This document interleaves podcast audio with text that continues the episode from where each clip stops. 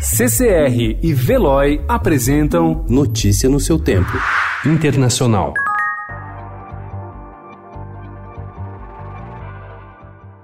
Especialistas da ONU pediram ontem uma investigação para saber se o celular do dono da Amazon, Jeff Bezos, foi hackeado pelo príncipe Mohammed bin Salman da Arábia Saudita. O bilionário americano também é proprietário do Washington Post, onde trabalhava Ramal Khashoggi, jornalista morto em 2018 no consulado saudita em Istambul, crime atribuído a Salman.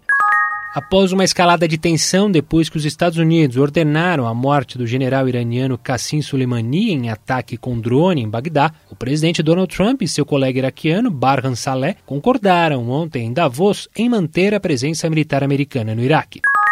I would rather go the long way. I would rather interview Bolton.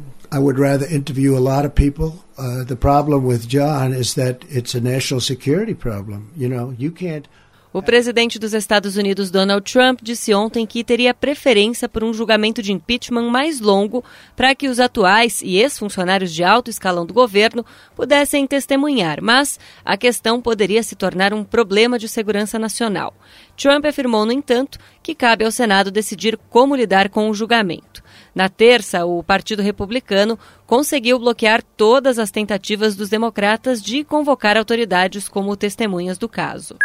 O primeiro-ministro de Israel, Benjamin Netanyahu, pretende usar as solenidades do aniversário de número 75 da libertação do campo de extermínio nazista de Auschwitz para aumentar a pressão contra o Irã. Aproveitando a presença de líderes globais em Jerusalém, ele apresentou o governo iraniano como uma nova ameaça aos judeus.